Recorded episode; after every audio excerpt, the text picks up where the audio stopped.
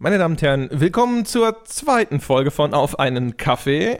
Auch diesmal wieder geschuldet einer frühen Aufzeichnungsstunde, nämlich um 12 Uhr sitze ich hier, André Peschke, mit dem Jochen Gebauer am anderen Ende von Skype und wir trinken, ja, was für einen Kaffee haben wir denn, Herr Gebauer? Äh, der Herr Gebauer hat Tee. Mhm. Ja, weil der Herr Gebauer ist doch gerade so ein bisschen auf einem, auf einem neu gefundenen Fitness-Trip. Das heißt, ich trinke sehr viel Tee. Äh, damit ich meine Flüssigkeit am Tag äh, konsumiere, während ich meinen Adoniskörper weiter stähle. Wunderbar. Und äh, yeah. welchen, also ich finde es auch sehr aristokratisch von dir, Tee zu trinken. Das äh, passt hervorragend wie die Faust aufs Auge. Was für einen Tee haben wir gewählt? Äh, ich trinke einen grünen Tee. Ja. Tatsächlich. Gibt's da ich habe ja auch immer jahrelang gedacht, so grüner Tee, das ist dann also quasi, die, das sind dann diese Leute, die morgens Yoga machen, auf irgendwelchen äh, äh Bambusmatten äh, sich räkeln und äh, sich abends äh, in äh, Kneipen, die irgendwie Quartier Latin heißen, äh, äh, über, darüber beklagen, dass irgendwie der Rest der Menschheit ihre Message nicht versteht. Aber grüner Tee ist lecker. Bitte, der, ja. die Vorstellung von dir auf einer Yogamatte. Jetzt, wie werde ich diesen Podcast mit dieser riesigen Erektion bestreiten können? Gott. Auf eine Yogamatte. ja, äh, Pictures, please. Ja, äh, ich äh, bin, was, was natürlich, ich bin natürlich äh, beim Kaffee und ich trinke einen Chibo-Kaffee. Chibo Black and White ist eine neue Marke. Schmeckt übrigens genau wie jeder andere Kaffee. Aber es ist eine neue Marke und du musstest es ausprobieren. Die Verpackung ist sehr hübsch designt, ja. Und wir wissen ja alle, Black and White, da ist noch nie was schiefgegangen. Ich frage mich ja immer, wer diese Menschen sind, weil dann stehst du im Supermarktregal und denkst dir, wer kommt denn was? Chips mit Currywurstgeschmack? Wer zur Hölle würde sowas dann? Ah, André. Ja, schmecken übrigens scheiße. ja, natürlich schmecken sie scheiße. Meine, dazu muss man sie nicht kaufen oder essen, um das zu wissen. Aber wie gesagt, man denkt sich dann immer, wer sind diese Menschen, die das kaufen? Dann fällt mir ein, ah, André. Ja, die Chips ja. mit Currywurstgeschmack sind deswegen auch scheiße, weil sie eigentlich die gleiche Curry-Gewürzmischung draufklatschen wie bei den 500 anderen Varianten, wie, weißt du, so oriental oder sonst was, mit so minimaler Curry-Variation.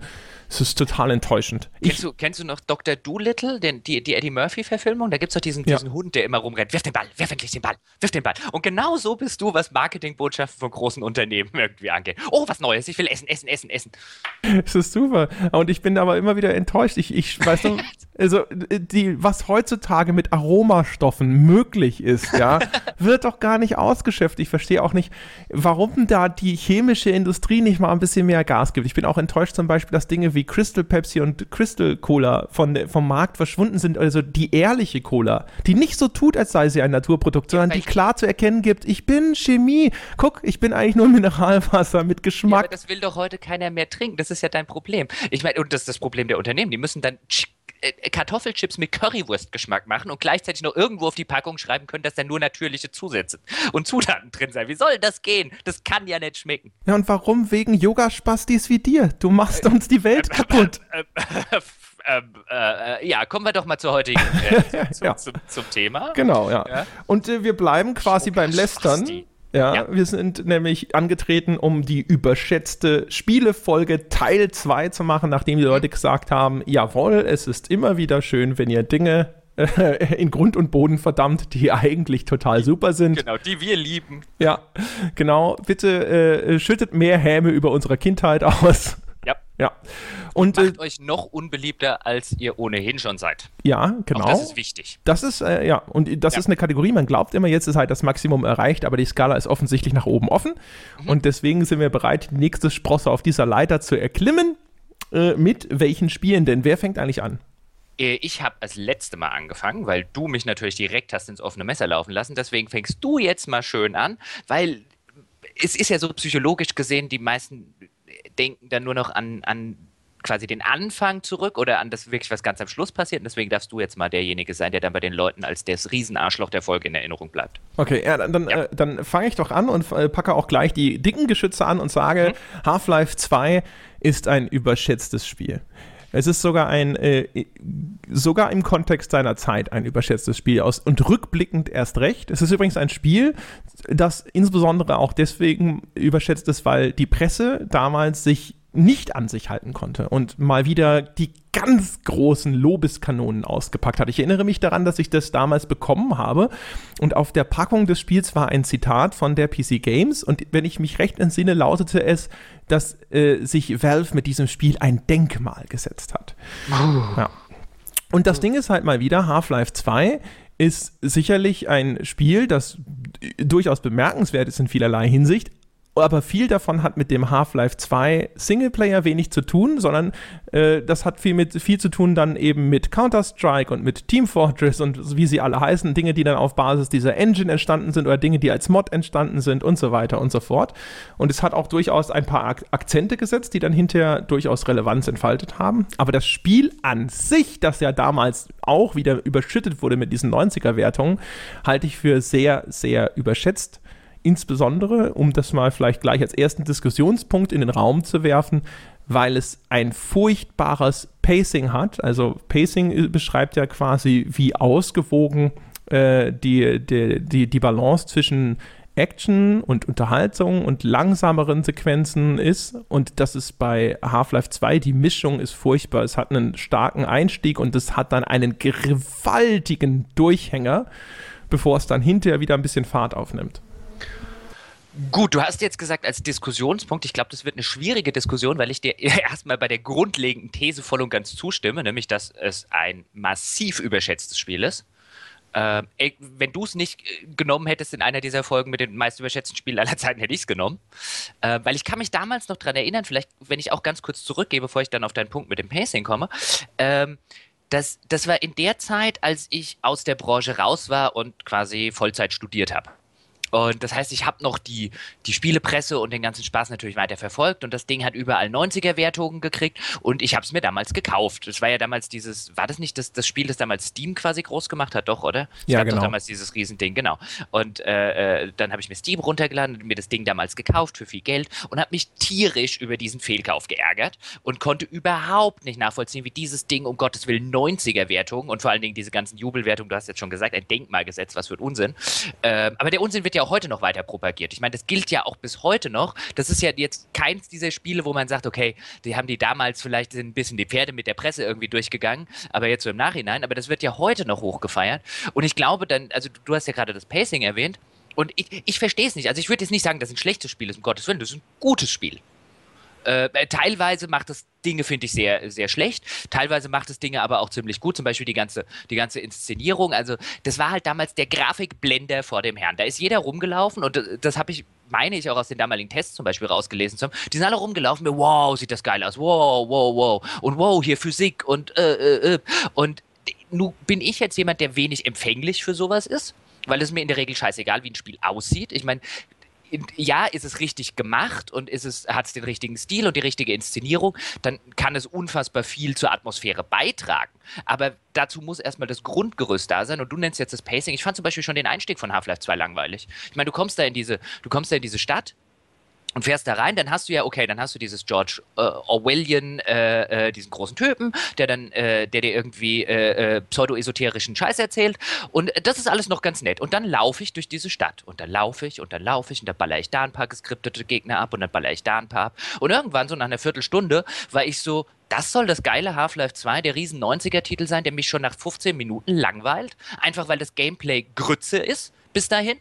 Ähm, oder was heißt Grütze? Es ist halt 0815 Standard. Ich muss jetzt aufpassen, dass ich nicht zu sehr verdamme. Ähm, und ich denke mir, ja, es sieht geil aus, aber that's bloody it. Ja, ich will, ich will mal vielleicht ein, zwei ein paar Dinge vor, vorweg schicken. Also Half-Life 2 äh, hat ein paar Dinge, die extrem stark sind und die auch in einem spielhistorischen Kontext sehr relevant sind. Also Half-Life 2 führt äh, zum Beispiel den Umgang mit Color Coding weiter, also um den Spieler zu führen durch die Auswahl von Farben in seiner Umgebung. Es hat ein exzellentes Sounddesign. Äh, ich finde auch, dass die Einführungssequenz, die fand ich zum Beispiel ziemlich gut, ehrlich gesagt. Ähm, das Spiel ist, äh, sage ich mal, so ein bisschen auch, was so dieses, was man hinterher als Environmental Storytelling bezeichnet hat, irgendwas, was der Ken Levine dann bei Irrational Games ganz stark, bei Bioshock zum Beispiel in den Vordergrund gestellt hat und so. Da hat es auch sehr gute Akzente gesetzt. Es war ein Vorreiter zum Einsatz von Physik in einem Spiel und zum Sinnvollen, hat mit der Gravity Gun eine sehr, sehr coole Waffe in einem Shooter-Kontext erstellt und so. Also es hat seine Stärken, es hat auch mit dem Ravenholm-Level einen atmosphärisch extrem starken Level, wie ich finde. Ähm, das sind alles super, super Sachen. Und das Spiel ist durchaus ein sehr gutes Spiel.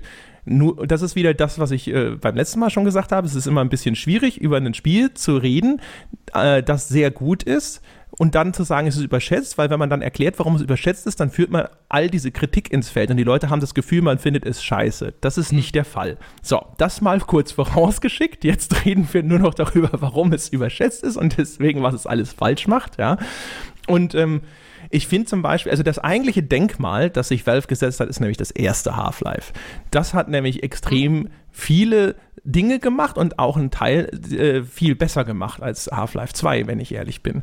Also da, diese ganze interaktive Einführungssequenz, das war ja sozusagen auch einer der, der großen äh, Neuerungen, wenn man so will, die Half-Life 2 der Spiele, äh, 1, Entschuldigung, der Spielewelt geschenkt hat und hat damit auch Spiele geprägt bis heute mit diesen interaktiven Erzählsequenzen. Das war revolutionär sozusagen. Das war allerdings auch, wenn ich mal kurz unterbreche, im ersten Half-Life finde ich wesentlich besser gemacht als in Half-Life 2. Also Korrekt. lass uns mal kurz auf den Einstieg ja. auf den Einstieg kommen, weil der hat dir jetzt ein bisschen besser gefallen. Also ich habe ja gar nichts gegen diese Einstiegssequenz, wo du dann, wo du dann mit diesem Zug in diesen Bahnhof, war das doch, reinfährst und ja genau, diese, referenziert sich diese, auch ein bisschen selbst. Ne? Genau, ne? das ist dieses, äh, diese, genau, das ist diese Selbstreferenz. Ähm, und dann hast du, hast du diese, diese Videobildschirme, wo der Typ, wo der alte Typ dann drauf ist und dir ein bisschen esoterischen Kram erzählt. Und bis dahin finde ich das ja auch alles noch okay. Ich finde halt, es hat das gleiche Problem wie zum Beispiel Portal 2 hatte das auch so ein bisschen, das im Vergleich zu seinem fantastischen Vorgänger auch echt über, überbewertet wird, wobei ich das besser finde als Half-Life 2. Ähm, äh, das bin der Done That Gefühl. Und ähm, dieses auch dieses Gefühl, gleich in den ersten paar Minuten, fand ich in Half-Life 1 wesentlich stärker als in Half-Life 2, schlicht und ergreifend, weil es da neu war, weil es da das Gefühl war, boah, das habe ich noch nie gesehen, so in einem Spiel. Wo bin ich hier? Was geht hier ab? Was ist hier los? Ähm, und vor allen Dingen macht Half-Life 1, finde ich, nachdem es dich quasi in diese Welt schickt, einen viel, viel besseren Job mit seinem, mit dem, wie, wie du es genannt hast, Environmental Storytelling. Bei Half-Life 1 will ich sofort wissen, wo bin ich hier? Was ist hier los? Äh, äh was kann ich hier anhand der, der Umgebung irgendwie irgendwie über die Geschichte mir selbst irgendwie äh, rausziehen. Und Half-Life 2 wird sofort kurz nach seiner Einstiegssequenz, meiner Ansicht nach, also das kriegt, du hast ja schon schön recht, das kriegt viele Dinge gut geschrieben, die der Vorgänger eigentlich schon gut und, und, und besser gemacht hat, weil man es bei dem nicht gemerkt hat. Ähm, und das Half-Life 2 macht sie dann wesentlich weniger gut, weil das wird relativ schnell, wird das ein, ein, ein, ein Schienenshooter. Ja, ganz genau. Das ist auch ein äh, äh wirklich wichtiger Punkt. Ähm, ich glaube, nach all den Jahren, ich habe jetzt auch Half-Life 2 lange nicht mehr gespielt, würde ich mich vielleicht nicht zu der Aussage hinreißen lassen, dass die KI tatsächlich in Half-Life 1 besser war. Ich glaube aber, dass das Level-Design von Half-Life 1 ja. besser gewesen ist und deswegen die KI dort quasi besser funktioniert hat. Also die Gefechte in Half-Life 1 halte ich für erheblich interessanter und abwechslungsreicher und spannender, weil in Half-Life 2 tatsächlich sehr viele, sehr schlauchige Passagen enthalten sind, in denen das gar keinen großartigen Sinn macht. Du hast gerade am Anfang, da läufst du halt durch diese Art ja, Abwasserkanäle und sonst was. Da kommen äh, dann Gegner an den Rändern, die du einfach abschießt. Du läufst durch diese relativ straightforward äh, designten Wohnhäuser und so. Da kommt dir auch nur direkt was entgegen. Und wenn es sich dann öffnet, dann öffnet es sich für diese Fahrzeugpassagen. Und die Fahrzeugpassagen sind genau die, äh, die Episoden, die ich eben meinte, wo dem Spiel meiner Meinung nach komplett die Luft ausgeht. Dann fängt nämlich Valve an, so Physik Puzzles an, äh, einzubauen oder du musst dann halt mit diesem Luftkissenboot da über diesen Fluss fahren und so und dann anhalten und irgendwas machen und dann darfst du da weiter und da ist auf einmal komplett aus dem Spiel diese, diese diese ganze Kadenz raus, wo, so, wo du da du bist auf der Flucht und Action, Action, Action, auf einmal ist da nichts mehr. Und du musst lauter relativ belanglose Dinge tun. Die waren damals insofern noch faszinierender, weil halt eben dieser Einsatz von Physik im Spiel zumindest noch so diesen Neuheitswert hatte und das, also diese technische Faszination dem Ganzen einen größeren Wert gegeben hat. Aber das ist eine sehr seltsame Entscheidung. Und hinterher kommt dann ja nochmal eine zweite Passage, wo man mit diesem Buggy dann durch die Gegend fährt. Und die ist halt wirklich völlig belanglos, finde ich. Du, also ich, du hast gerade schon, schon relativ schön geschildert. Ich glaube, ich glaub, ähm, Half-Life 2 ist aber ein ziemlich cleveres Spiel, aus, teilweise aus den Gründen, die du gerade als schlecht angeführt hast, weil sie offensichtlich bei vielen Leuten ausgezeichnet funktionieren. Ich empfand Half-Life 2 immer wie so ein Spiel, das gemacht ist und zwar, ich glaube, sehr bewusst teilweise aufgebaut ist, ähm, damit es einen gewissen Zweck erfüllt, auch im Hinblick darauf, wie es am Ende wahrgenommen wird, zum Beispiel von Kritikern. Das hat so viele Elemente, wo du sagst, du hast den Einstieg, wo du erstmal rumlaufen kannst und sagen, boah, sieht das hier alles super aus. Dann hast du relativ schnell das erste kleinere Physikpuzzle, wo du sagst, guck mal, was die Physik-Engine kann. Das ist so ein Spiel, das die ganze Zeit, dann hast du diese Fahrzeugsequenzen, wo, wo es so heißt, guck mal, Fahrzeuge haben wir auch drin. Das ist so ein Spiel, wo du die ganze Zeit den Eindruck hast, da sitzt ein ziemlich cleverer Marketing-Typ auf deiner Schulter und deutet die ganze Zeit Dinge raus, die für die damalige Zeit neu oder super waren. Und deswegen kam, das wundert mich überhaupt nicht, dass das total super, super äh, äh, ankam und zu totalen Jubelperser-Previews geführt hat oder äh, äh Tests geführt hat, weil historisch gesehen gerade die Spielepresse total anfällig für sowas ist. Ich gebe dir teilweise recht. Ich glaube, dass da zwar äh, eine Vermarktungsstrategie dahinter steckt, aber ich glaube nicht, dass die sich an die Spielepresse rechnet, äh, richtet, sondern ich glaube, dass Half-Life 2. Das äh, funktioniert ja auch bei Spielen. Ja, aber ich glaube tatsächlich, Half-Life 2 hat einige Designelemente und die sind dem geschuldet, dass es noch ein Engine Showcase sein soll. Die zeigen, das, was ihre Source Engine kann. Damals war es ja noch so, dass Spielestudios eben wie It Software und Epic eben richtig Asche gemacht haben, indem sie ihre Engine weiter lizenziert haben. Und auch Valve wollte damals, die hatten ja noch nicht diesen Riesenerfolg mit Steam, in dieses Geschäftsfeld rein. Und dementsprechend ist sehr viel in Half-Life 2 meiner Meinung nach reine Technikpotzerei. Guckt mal, was ihr mit dieser Engine machen könnt. Also kauft euch doch die Source Engine von uns. Ein guter Punkt, ja. Das spielt garantiert auch äh, äh, eine große Rolle. Und das sind halt dann auch häufig zumindest genau die Passagen, wo ich das Gefühl habe, okay, die erfüllen spielerisch keinen wirklich guten Zweck, die sind auch langweilig, aber die sind eigentlich auch vermutlich nicht ausschließlich zumindest gemacht worden, damit der Spieler hier Spaß hat, sondern eben um zu zeigen, guck mal, wir können große Areale, guck mal, was die Physik alles kann und so weiter und so fort. Und ja, das macht eben das Pacing kaputt. Es gibt noch ein paar andere Aspekte, die an dem Spiel immer gelobt werden, die ich tatsächlich nicht gut nachvollziehen kann. Zum Beispiel wurde damals Alex als Frauenfigur hochgejubelt. Ja, was für, was für ein Quatsch. Ja, was ich für völligen Unsinn halte. Die Gesichtsanimationen zum Beispiel, die in der Engine sind, die waren für die damalige Zeit wirklich hervorragend. Das äh, ist zu Recht positiv positiv hervorgehoben worden. Auch die Animationen von diesem Roboterhund quasi, Dog, äh, die sind sicherlich gut, obwohl er sich, glaube ich, in meiner Erinnerung eher wie so ein Affe verhalten hat, aber egal. Ähm, aber Alex als, als NPC, als Frauenfigur in einem Spiel, der, der einzige positive Aspekt, den man an Alex in der Hinsicht äh, tatsächlich zu Recht hervorgehoben hat, ist, dass sie nicht angezogen war wie eine Schlampe. Ja, und ich glaube, das hat in dem damaligen Kontext vielleicht schon genügt, um zu sagen, endlich mal eine ernstzunehmende Frauenfigur in einem Computerspiel, weil sie halt nicht in einem Kampf-BH rumlief. Ja, dass du sie trotzdem irgendwie noch dauernd retten musst. Aber ist ja wurscht. Äh, müssen ja jetzt nicht mehr die Sarkisien-Folge auspacken, aber das, äh, da stimme ich zu. Und was ich auch, auch damals und bis heute fand, also wenn ich dann ab und zu klickt man sich ja im Netz. Ich weiß, ich, ich hasse das eigentlich, aber ich bin da selber ja für empfänglich durch irgendwelche Top-Listen und so weiter. Und dann findest du, und manchmal erzählen dir das auch schlau wie Schlümpfe, äh, und dann findest du da Half-Life 2 irgendwie unter den Top 10 der besten Stories aller Zeiten. Und ich denke mir, die Story wurde ja auch damals schon als fantastisch und so. Und weißt du, das ist nicht mal was, wo ich bereit bin, drüber zu diskutieren. Das ist einfach, das kann man nur behaupten, wenn man keine Ahnung von Geschichten hat. Anders kann ich mir das nicht erklären. Jetzt kann natürlich jemand draußen sitzen und sagen, oh, das ist ja so arrogant und so weiter. Aber ernsthaft, man kann doch nicht in einem Medium, das Dinge hervorgebracht hat, wie jetzt zum Beispiel eine, eine Ultima-Reihe oder auch einen Bioshock, wie es schon mal genannt kann doch nicht ernsthaft jemand mir erzählen wollen, dass eine der besten Geschichten die von Half-Life 2 ist. Die Geschichte von Half-Life 2 ist, äh, finde ich, zumindest in ihrer Erzählmechanik ein äh, interessantes Ding. Also ich gebe dir recht, dass das, was da erzählt wird, finde ich auch äh, ja, überschätzt. Ähm, es ist insofern interessant, weil es so ein, so ein Beispiel ist dafür, wie durch Auslassung der Spieler Dinge in seinem Kopf dazu spinnt und dann hinterher glaubt, das sei die erzählte Geschichte gewesen. Der Dan Pinchback hat ja sein Dear Esther genau auf diesem mhm. Prinzip aufgebaut. Mhm. Ja, der hat äh, ein Spiel gemacht, in dem Versatzstücke auch noch zufällig ausgewürfelt dem Spieler präsentiert werden und es gibt einen Mechanismus anscheinend, bei den allermeisten Menschen zumindest, der, äh, bei dem das Gehirn dann diese Lücken einfach füllt und dann am Schluss aber glaubst du, das sei tatsächlich die Erzählung gewesen und kannst das auch nacherzählen, obwohl es, wenn man nur nüchtern auf das schaut, was tatsächlich enthalten ist, gar nicht im Spiel drin war. Mhm. Und das macht Half-Life 2 schon sehr geschickt und da äh, könnte man jetzt natürlich sehr stark wahrscheinlich drüber streiten, ist es eine schlechte Geschichte, wenn Dinge tatsächlich nur irgendwo durch eine Auslassung im Kopf des Spielers passieren und das dann tatsächlich wirklich nicht erzählt wird und muss man nur auf das gucken, was wirklich vorhanden ist?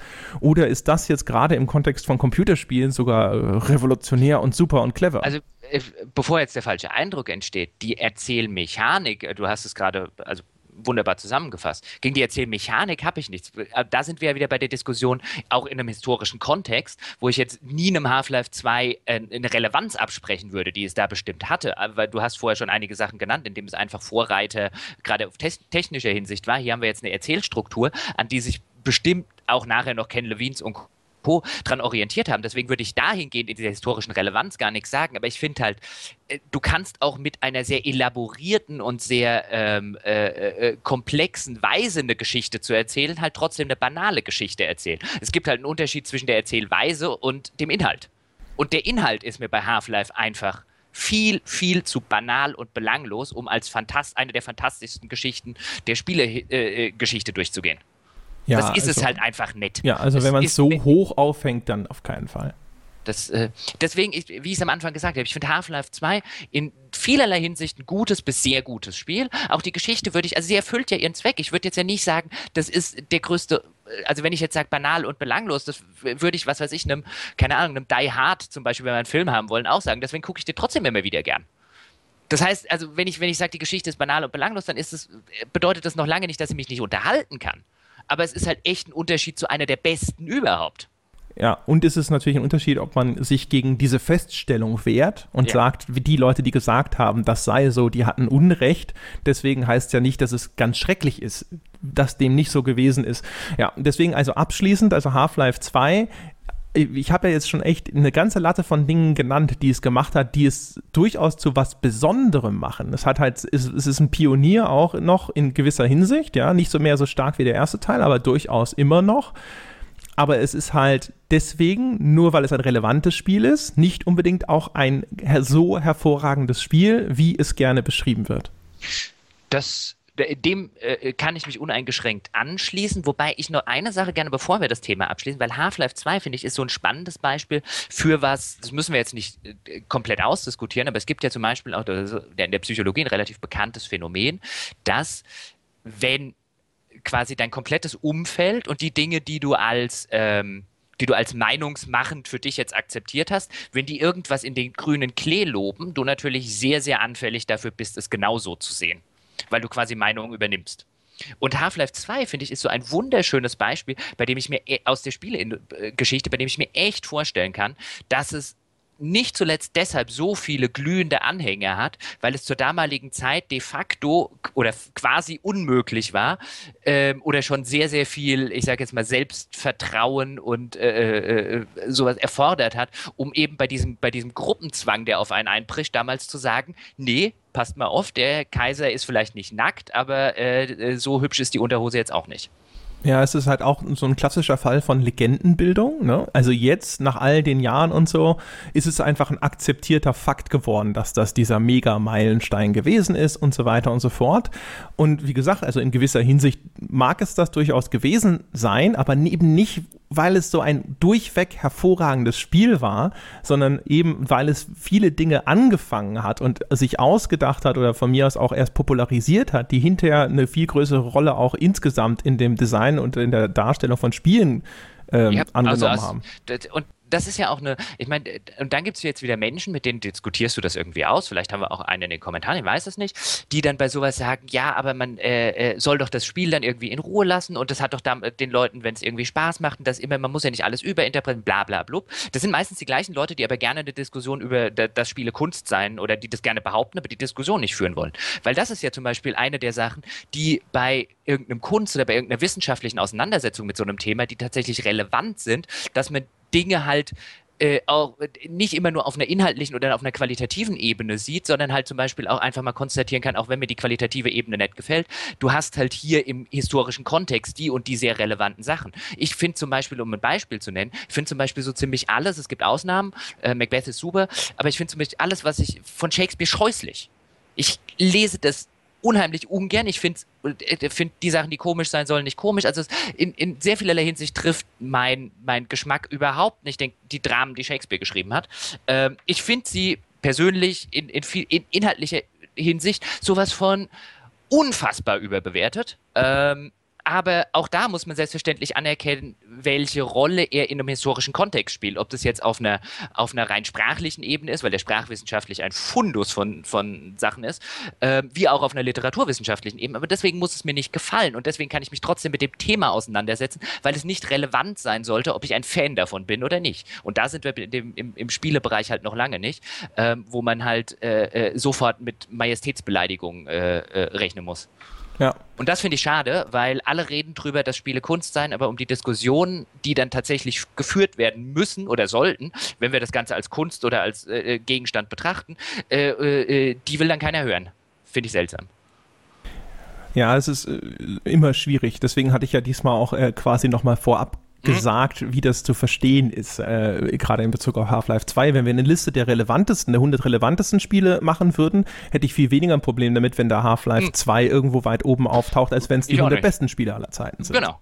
Bei den 100 Besten hätte ich da ein Problem. Aber dann, äh, äh, weil, soll ich gleich zur nächsten Majestätsbeleidigung? Ich hatte es ja in der letzten Folge, in der ersten Folge darüber schon angedroht, oder? Ja, du hast es schon angedroht. Also bitte, fire angedroht. away. Fire away. Äh, plakat als plakatives Beispiel eigentlich hätte ich auch sagen können, LucasArts Adventures. Ähm, aber als plakatives äh, Vorreiter sage ich äh, äh, Monkey Island. Monkey Island ist, finde ich, so ein, ein wunderschöner Fall von einer Jugendliebe, die ich auch total nachvollziehen kann. Weil äh, Monkey Island ein bisschen weniger, vielleicht eher bei mir das die Indiana Jones Adventures, weil ich auch damals mit 12, 13, 14 vor dem, vor dem PC gesessen habe. Ich fand die total super. Ähm, und habe da total tolle Erinnerungen dran, dass ich sofort in der GameStar eine Hall of Fame dazu schreiben könnte und indem ich äh, fröhlich in äh, Sachen äh, äh, oder Erinnerungen von damals schwelge. Aber wenn ich mir das heute angucke, die sind kein, die sind in auch da wieder im historischen Kontext, in technischer Hinsicht, was zum Beispiel den, den Parser angeht, also Scum, die, der damals von Monkey Island zum Beispiel eingeführt wurde, sind die sicher in technischer Hinsicht wegweisend in viel, äh, ähm, auch gerade im Vergleich zu wie viele Dinge heutige Adventures den alten Lucas Adventures zu vertragen, äh, verdanken haben. Aber auf einer Bedeutungs- oder auf einer Inhaltsebene sind sie echt lange nicht so gut, wie sie gemacht werden. Das ist so, also sowohl was das Rätseldesign angeht, also wenn ich heute noch mal ein Monkey Island 1 oder 2 spiele, bin ich der Meinung, dass ein nicht unerheblicher Teil der Rätsel nicht logisch sind, sondern einfach nur stures Trial and Error, mit dem man damals die, die, die, Spielzeit gestreckt hat. Das darf man heute natürlich auch wieder keinem sagen, weil sonst erklären dir tatsächlich immer noch Menschen, warum etwas, ein komplett unlogischer äh, äh, Kontext von Dingen, die du da machen sollst, doch irgendwie tatsächlich logisch sei. Ähm, und vor allen Dingen, wofür es ja total gelobt wird, seine Erzählungen, seine Figuren und seine Charaktere und sein Humor sind offen gestanden. Ja, ich kann darüber immer noch schmunzeln, aber ich schmunzel darüber, wie ich über Alf schmunzel. Und auch Alf ist, Alf ist, finde ich, ein schönes Humorbeispiel. Ich habe damals Alf geliebt als Kind. Und ich kann mir das heute auch noch stundenlang auf YouTube, ich könnte mir jede von diesen Folgen angucken, aber ich würde nun ernstlich nicht behaupten, dass ein Meilenstein des Comedy-Mediums oder überhaupt des Humors im, im Fernsehen ist. Ähm, und so ähnlich geht es mir, geht's mir bei Monkey Island. Ich kann zum Beispiel, was ja ganz berühmt ist, sind diese, aus, aus, aus dem ersten Monkey Island sind ja diese, diese Wortgefechte, äh, äh, die du da machen musst, um äh, diese, diese Wortduelle mit den Piraten. Ja, das da Beleidigungsfechten. Es, genau, dieses Beleidigungsfechten. Und ganz ehrlich, wenn man nicht damals 14 oder 13 oder 12 war, als man das gelesen hat, wenn du das, wenn das heute ein Spiel machen würde, würde das niemand auch nur ansatzweise als mehr als einen ganz witzigen infantilen Humor bezeichnen. Weil mehr ist es nicht. Das hat deswegen, ist natürlich deswegen so groß, weil man es halt in der Zeit gespielt hat, in der man sehr, sehr leicht beeindruckt und beeinflussbar war. Da hatte man noch nicht viele Spiele gespielt, da war man eh in, in, in so einer jugendlichen Sturm- und Drangphase. Und deswegen verstehe ich komplett, warum es die Leute lieben. Ich gehöre bei Teilen der LucasArts Adventures auch komplett dazu. Äh, äh, der, der Indiana Jones hat, äh, ist bei mir so ein ähnliches Phänomen. Aber sie sind weder auf Game Design Hinsicht noch auf inhaltlicher Hinsicht irgendwo in den besten Spielen aller Zeiten. Ich glaube, bei Monkey Island muss man stärker äh, diese Differenzierung zwischen damals und heute machen. Äh, ich ich habe das Gefühl, du sprichst sehr stark jetzt in, äh, darüber, dass es ja auch heute noch auf diesem Podest sitzt, genau. auf, de, auf das es damals gestellt wurde. Und bei Monkey Island würde ich auf jeden Fall sagen, damals, als man gesagt hat, das sei so hervorragend, hatte man recht. Also da war es äh, äh, im Kontext seiner Zeit, insbesondere in seinem Genre, war, glaube ich, tatsächlich der Humor extrem bemerkenswert und die Technik von Monkey Island war damals Darf ich kurz allem anderen überlegen. Das wäre jetzt, wenn ich das jetzt aber da, wenn ich das durchgehen lassen würde, würde ich ein Wasserkopf-Argument durchgehen lassen. Und da wir uns die ganze Zeit gegen das Wasserkopf-Kind-Argument ein bisschen wehren, ist es, ja, für die damalige Zeit äh, war es bestimmt eines der lustigsten Spiele, aber das sagt äh, weniger über das Spiel als mehr über das Medium aus, wenn du halt gerade mit diesen Beleidigungsfechten, wenn das halt nach 10 Jahren, 15 Jahre Spieleentwicklung ein Humor-Highlight, das Humor-Highlight war. Nee, ich wollte es nur noch mal abgrenzen, mhm. weil wir ja bei Half-Life 2 tatsächlich die Feststellung getroffen haben, dass es auch in der damaligen Zeit seine Bewertungen als Spiel noch nicht verdient hatte. Und das ist jetzt in der Rückschau tatsächlich eher ein, ein relevantes Spiel als ein hervorragendes Spiel. Also ich finde, okay, aber ja? ich finde, ich finde, dann, dann lasse ich dir die Erzählung und die Charaktere, gerade so ein bisschen den, den humorigen Anti-Helden, den es äh, mit, mit, mit Guybrush, den es damals nicht so äh, äh, gab oder überhaupt relativ viel, viel abgespaceden Kram, den, den die gemacht haben, auch mit Zack McCracken, Maniac Mansion, wie sie alle hießen. Ähm, das lasse ich dir auf so einer Humorebene durchgehen, auch wenn es letztlich klassischer, klassischer 80er Jahre, 90er oder frühe 90er äh, äh, Comedy-Humor ist. Ähm, was, was den, wie gesagt, nicht abwerten soll. Äh, Alf ist da für mich ein schönes Beispiel. Ähm, aber da auch damals schon, und das habe ich, da habe ich mich immer wieder gefunden, äh, ich habe damals die, die ASMs, die Powerplays und so weiter gelesen, das war noch zu meiner, zu meiner ausschließlich Leserphase. Was ich auch damals nie verstehen konnte, waren die ganzen hohen Bewertungen fürs Rätseldesign weil das war auch damals nicht so brillant, wie es gemacht wurde. Auch dann, das mag sein, dass es teilweise im Vergleich zur Konkurrenz besser war. Aber auch damals gab es echt Spiele, die teilweise unter dem Radar flogen. Ich nenne zum Beispiel immer wieder gerne das erste Sherlock Holmes Adventure, damals über EA rausgekommen. Das zweite nicht mehr so. Ein fantastisches Adventure, das vor allen Dingen in Sachen Rätseldesign auf einem Level steht, auf dem LucasArts nie war. Ja, äh, ich gebe dir durchaus recht. Äh, ich glaube, damals waren allerdings tatsächlich diese völlig abstrusen Lösungswege in Adventures noch gang und gäbe. Insofern äh, würde ich auch da so ein bisschen im Kontext der Zeit das ja. entschuldigen. Aus heutiger Sicht würde ich dir recht geben, dass äh, da ist das Rätseldesign von Monkey Island immer noch zu unzugänglich und so. Was die Erzählung angeht, ist es interessant, weil da ist dann wieder die, die Zeitperiode, spielt dann vielleicht eher zu seinem Nachteil, weil da ist die Zeit der Text-Adventures noch gar nicht so lange her. Und äh, auch wenn das vielleicht in Teilen Äpfel- und Birnen-Vergleich ist, wenn man sich einige der Infocom-Text-Adventures anschaut und was da für Geschichten erzählt wurden, ist Monkey Island natürlich weit hinterher, wobei auch da die Frage wäre, kann man eine Komödie vergleichen mit einem Lurking Horror oder sowas. Oder was, A Mind was, Forever Voyaging übrigens. Äh, zum Beispiel, oder äh, es gab damals auch von Software 2000 relativ gute deutsche Adventures. Die Kathedrale zum Beispiel, es gab sogar einen Roman. Also, das war jetzt eher in der, also, das war garantiert nicht so deep wie die Infocom Adventures, aber ähm, äh, das, waren, das, waren, das war so ein bisschen Lovecraftig angehaucht. Äh, äh teilweise, oder Hexuma war, glaube ich, dieses Lovecraft angehauchte. Ähm, die waren damals auch gut. Aber was ich spannend finde, weil du die Text-Adventure gesagt hast, es war ja damals eine große Diskussion, quasi, also heute gilt ja Monkey Island so, als wenn du heute sagst, Monkey Island war kein so tolles Spiel, wie alle machen, bist du ja irgendwie der, der Kretin, der keine Ahnung von Spielen hat. Früher war man ja als Monkey Island-Fan der Kretin, der keine Ahnung von Spielen hatte, weil die, die quasi Freaks und die Leute, die jetzt, also die, die, die jetzt die Nase etwas höher trugen als äh, äh, andere und die so die richtige Kenne hatten, die haben ja damals gesagt, als das aufkam, dass Grafik-Adventures keine richtigen Adventures seien meine, das ist ja, das ist ja hier, das, das war ja quasi damals der neumodische Furz. Das war ja damals das, was heute, was weiß ich, solche, solche Ubisoft Assassin's Creed 17 sind. Das hat man damals den, den LucasArts Adventures nachgesagt. Oder zumindest ein, ein, ein, Teil der Hardcore-Adventure-Fans. Ich würde sogar, ich würde sagen, die, die logische Weiterentwicklung ist tatsächlich die, äh, die, die David Cage-Spiele. Ne? Also Heavy Rain ist die Casualisierung, die äh, auch stark auf Inszenierung äh, Wert legt und so eines klassischen Adventures. Und da, wahrscheinlich verhält sich ein Heavy Rain zu Monkey Island, wie Monkey Island eben zu genau. einem früheren Text-Adventure oder so. Genau, und, und Monkey Island war halt auch äh, in, aus Sicht der Leute und natürlich kann man sagen, selbstverständlich war es das, weil es war der Versuch, das, das, das Medium mehr in den Mainstream zu kriegen. Natürlich war es eine Casualisierung. Ja. ja. auch wenn, wenn jetzt heute wahrscheinlich einige Monkey Island oder eingefleischte Monkey Island-Fans daheim vor ihrem, ihrem, PC auf und abspringen und äh, laut fluchen. Aber selbstverständlich war es eine Casualisierung, die damals genauso kritisch beäugt wurde, wie das heute gemacht wird. Das bedeutet noch lange nicht, dass es eine schlechte war.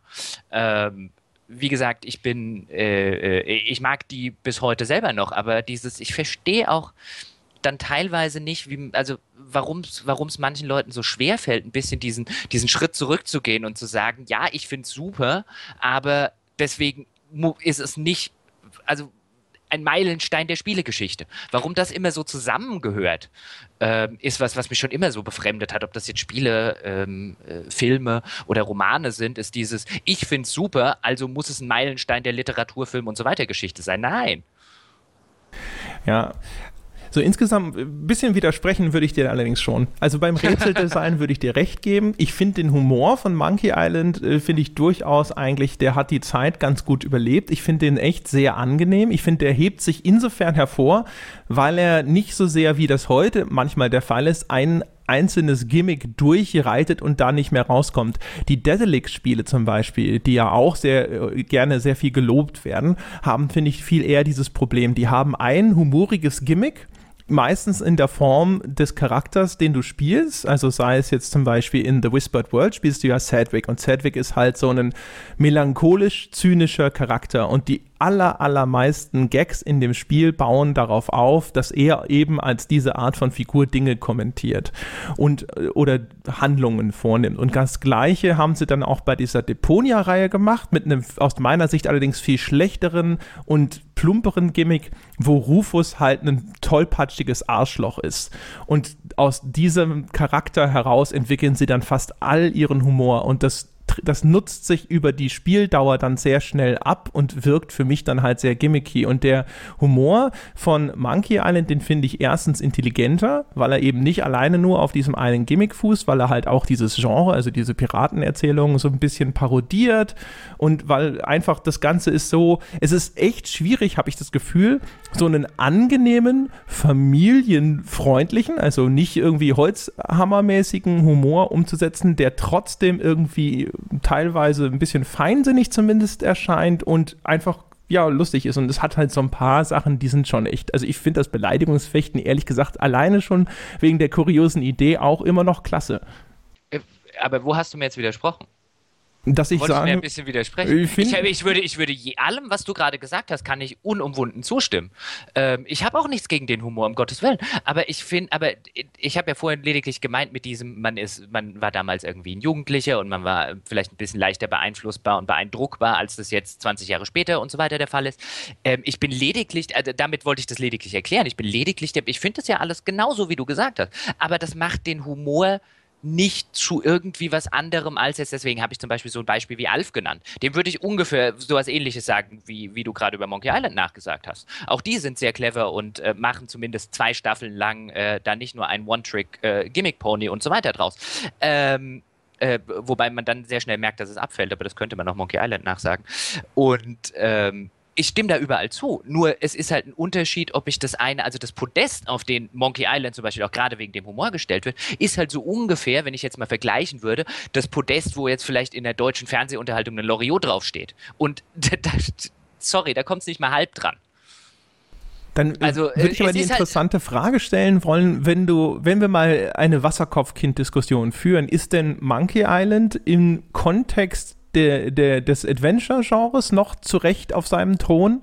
Ist deine Einschränkung, die du vornimmst, im Grunde genommen nur die, dass es eben nicht so brillant ist in, in, in diesem gesamtmedialen Kontext, den wir gerne immer bemühen? da ist bestimmt was dran. Also ich meine, das, das, das äh, ist bestimmt ein Einwand, der, der nicht unberechtigt ist, dass man dann eben wieder die Wasserkopfdiskussion aufmachen könnte und sagen würde, aber für ein Spiel.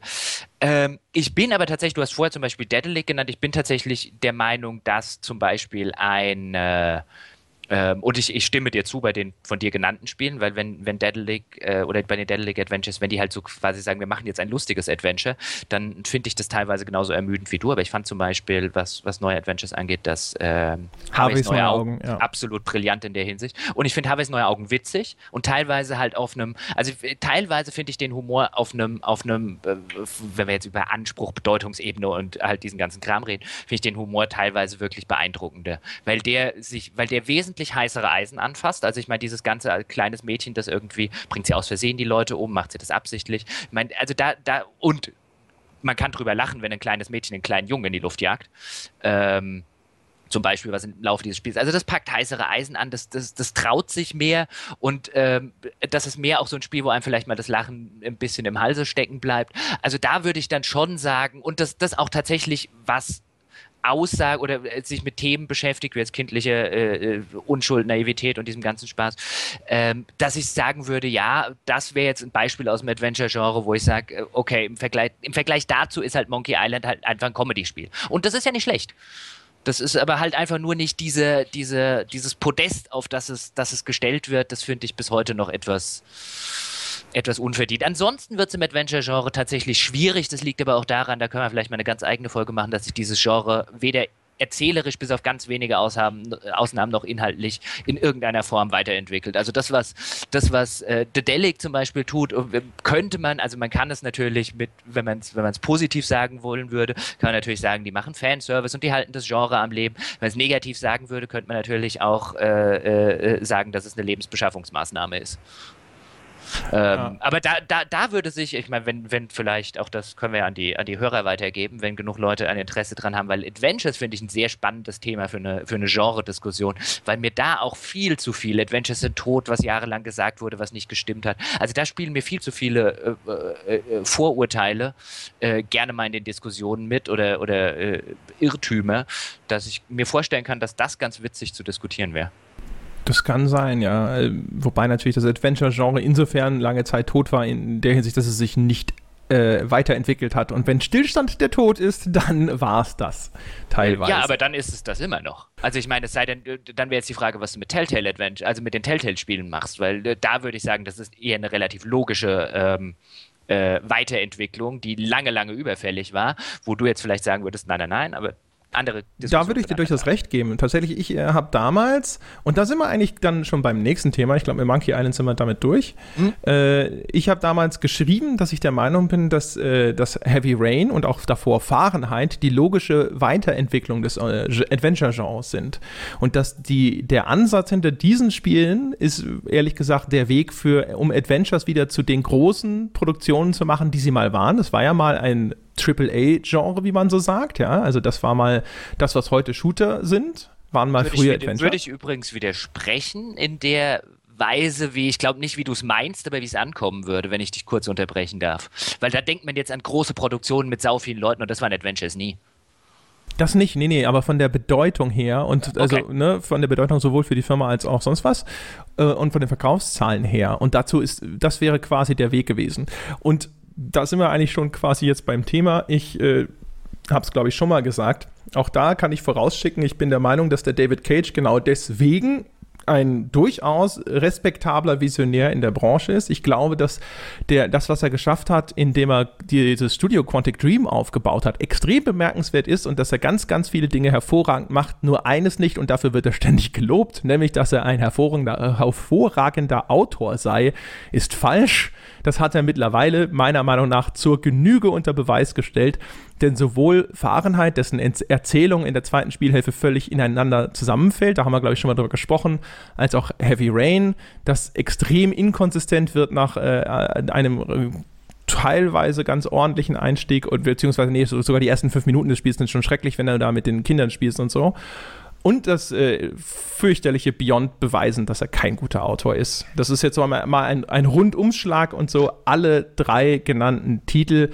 haben den, das Lob, das sie teilweise für ihre Erzählung bekommen haben, überhaupt nicht verdient.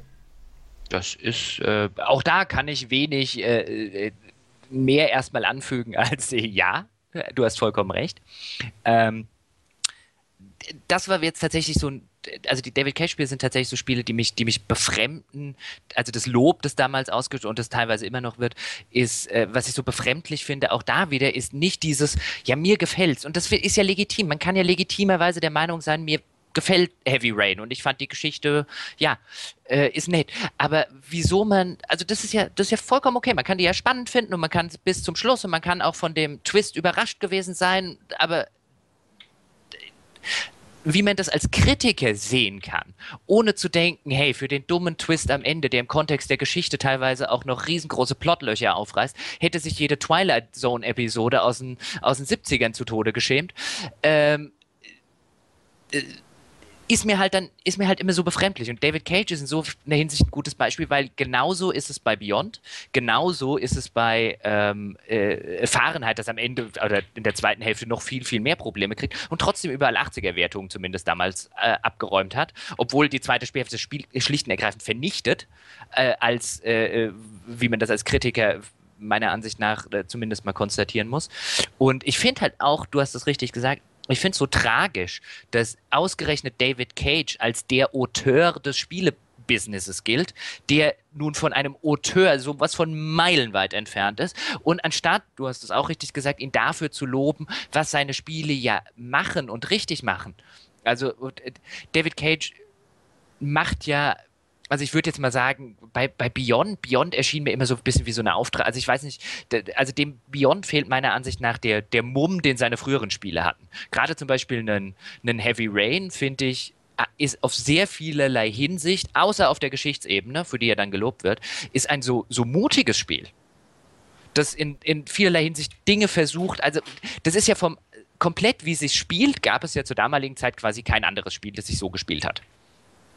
Ja, es Oder? ist so ein bisschen die, äh, wenn man auch nochmal die historische Perspektive aufmachen möchte, ist es so eine äh, interaktive Weiterentwicklung von solchen Sachen wie den Laserdisc-Automaten früher. Genau. No? Ne? Also es ist, es ist allein schon der Mumm, ein Spiel in, in der modernen AAA-Zeit auf den Markt zu bringen, das ein AAA-Spiel ist. Auch da muss man übrigens mal Sony vielleicht ein bisschen loben, die zumindest sowas finanzieren. Absolut. Also äh, äh, habe ich damals auch sehr deutlich gesagt, dass genau. Sony quasi Heavy Rain als äh, so eine Flaggschiff-Produktion finanziert hat, ist ein weiterer Beleg, übrigens in einer Reihe von vielen Belegen, dass Sony sehr, äh, sage ich mal, spendabel und sehr, sehr, offen dafür ist, Dinge zu finanzieren, die, äh, ne, sage ich mal, das Medium Spiel nach vorne bringen und das Spiel auch in eine kulturell relevantere Richtung treiben möchten, zumindest. Ob das dann gelingt, ist eine andere Frage.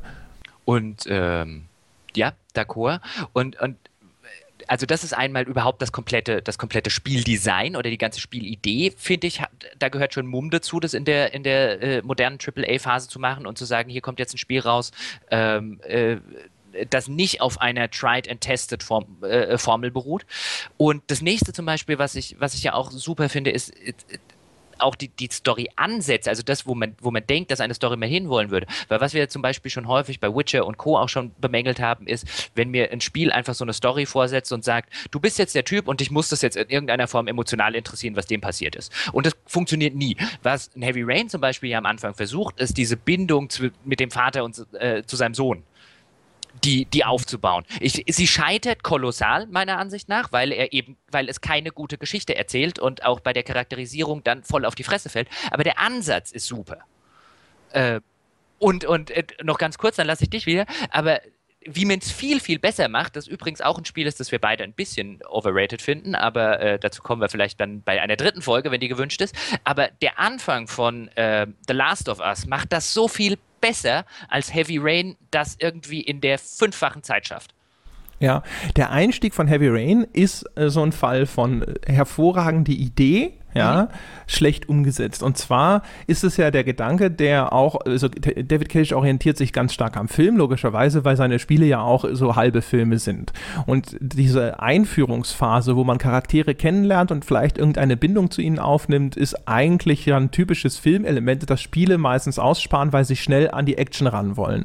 Und Cage hat sich sehr angenehm erstmal Zeit genommen, damit man die, dieses normale Leben des Charakters kennenlernen kann, damit es hinterher überhaupt einen Effekt haben kann, kann, wenn das plötzlich äh, völlig aus den Fugen gerät, wenn sein Kind entführt wird. Ja?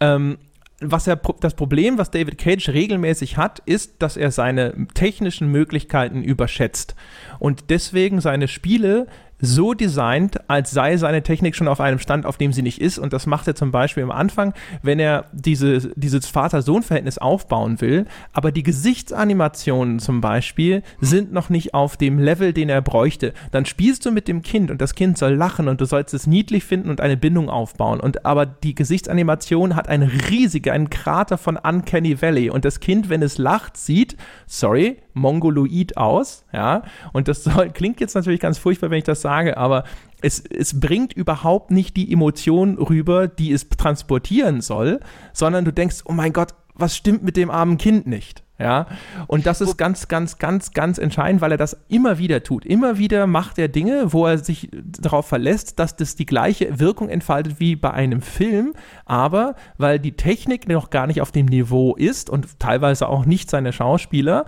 hat es diesen Effekt nicht. Und wo man dann aber sagen könnte, selbstverständlich, und was macht er bei Beyond? Was ist quasi der große äh, äh Ding bei Beyond ist, das passiert mir dann nochmal. Jetzt habe ich eine äh, mit Schauspieler und Co. und Gesicht, die aufwendigsten Gesichtsanimationen ever und quasi ein virtueller Schauspieler im Film.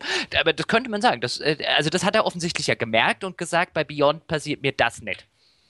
Naja gut, er hat natürlich sich technisch weiterentwickelt. Ich meine, wenn man so will, hat er vielleicht einfach nochmal den gleichen Entschluss gefasst und diesmal war er technisch ja, und ich, so weiter ich, ein bisschen ich, weiter. Halt, ich finde halt, nur, find halt nur interessant, in welcher Hinsicht er sich technisch weiterentwickelt hat, nämlich offensichtlich in genau der Hinsicht, die du jetzt als einer der großen Kritikpunkte nennst. Also auch das muss man ihm dann ja offensichtlich zugutehalten, dass er ihn auch selber erkannt hat. Das, äh, das kann man auch so deuten, das gebe ich zu. Ja. Ah. Er macht auch einige Dinge übrigens ganz, ganz cool auch wieder. Ne? Also bei Heavy Rain zum Beispiel äh, gibt es die Szene, wenn das Kind verschwindet. Das Kind trägt einen roten Luftballon, ja, mhm. und es verschwindet in einer Menschenmenge. Und du rennst dann als der besorgte Vater durch diese Menschenmenge und suchst immer diesen roten Luftballon. Das ist eine spielerisch, erzählerisch fantastische Szene. Es ist super lesbar, es ist ein visuelles Motiv in einem Spiel und du hast diese, diese Panik Panik und dieses Chaos in einer Menschenmenge, das verlorene Kind zu suchen und äh, symbolisiert durch diesen roten Luftballon und so.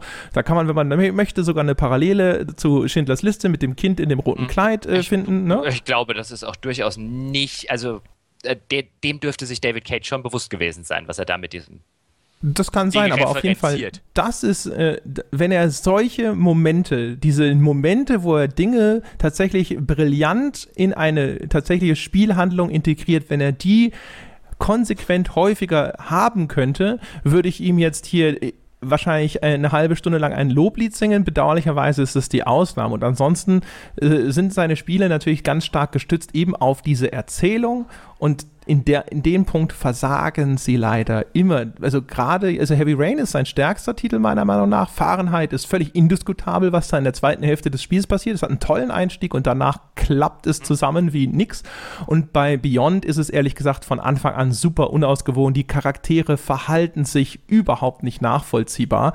Es sind ganz typische Film- Tropes, also so Sta Standard-Klischee-Motive, die das Spiel, weil es eine viel längere Erzähldauer hat, nicht nötig hätte. Da kommt halt unsere Heldin, kommt dann halt irgendwo an und dann lernt sie den netten Indianer kennen und auf einmal will sie mit dem in die Kiste hüpfen und keine Sau weiß warum. Aber in dem Moment, wo er da die Tür aufmacht und ein Sixpack hat, weißt du schon, worauf das Ding hinausläuft. Also so ganz, ganz billig, ja und dann jemanden dann quasi auf dieses Podest zu heben. Er ist ein, ein Auteur deswegen, weil er tatsächlich in der Position eines Auteurs ist. Er hat die volle Kontrolle über diese Projekte und er kann seine Visionen tatsächlich realisieren, wobei ich äh, ehrlich gesagt, also das ist zumindest die offizielle Maßgabe, ich habe da ein bisschen Zweifel, weil man seinen Spielen auch immer wieder anmerkt, dass er Sorge um sein Pacing hat und dann Actionsequenzen in regelmäßigen Abständen einzustreuen versucht und die sind häufig herbeigezogen geprügelt dann, ja, gerade Fahrenheit, dieser letzte Akt, der leidet darunter meiner Meinung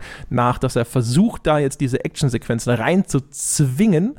Ähm, und da bin ich mir nicht sicher, ob das tatsächlich aus seinem Gefühl als Autor erwachsen ist oder ob das nicht tatsächlich da, ob da dann nicht die finanzielle Realität einer solch großen Spieleproduktion sich manifestiert. Ich habe ihn das in einem Interview mal gefragt, da hat er, hat er bestritten, dass da äh, der Druck vom Publisher verantwortlich ist und hat es auf seine Kappe genommen. Ähm, Dann muss ich aber sagen, also eine also völlig absurde Entscheidung, die er dann als Autor dort getroffen hat. Und auch dann noch ein weiterer Grund, warum er den Titel eines großen Autors nicht verdient hätte. Also er wird hier nicht nur Autor, sondern es gibt ja auch diesen Auteurbegriff, äh, der, der aus dem Französischen kommt. Also das, das fand ich vorher, als ich das gesagt habe, da muss man, find, also zumindest aus äh, wissenschaftlicher Sicht ein bisschen, bisschen differenzieren. Und gerade dieses, dieses große Auteurkino ist halt, ist halt was, ähm, was ich so, so schade fände, ist, wenn sich David Cage, aber ich glaube, das wird halt nicht passieren, weil er sich wahrscheinlich mittlerweile auch selbst als äh, derjenige sieht, äh, welcher, weil ihm das natürlich auch von, außer von ein paar Ausnahmen wie uns jetzt, äh, äh die ihm ja egal sein können, äh, auch wenig Leute sagen, ist halt, der, wenn der einen Autor hätte, der was kann, wenn der einen Autor hätte, der Geschichten schreiben kann, der einen Sinn für Pacing hat, der einen Sinn für Charaktere hat, der vernünftige Plot-Twists einbauen kann und nicht den Unsinn, den er jedes Mal einbaut. Wenn er das hätte, könnten da so fantastische Spiele draus entstehen.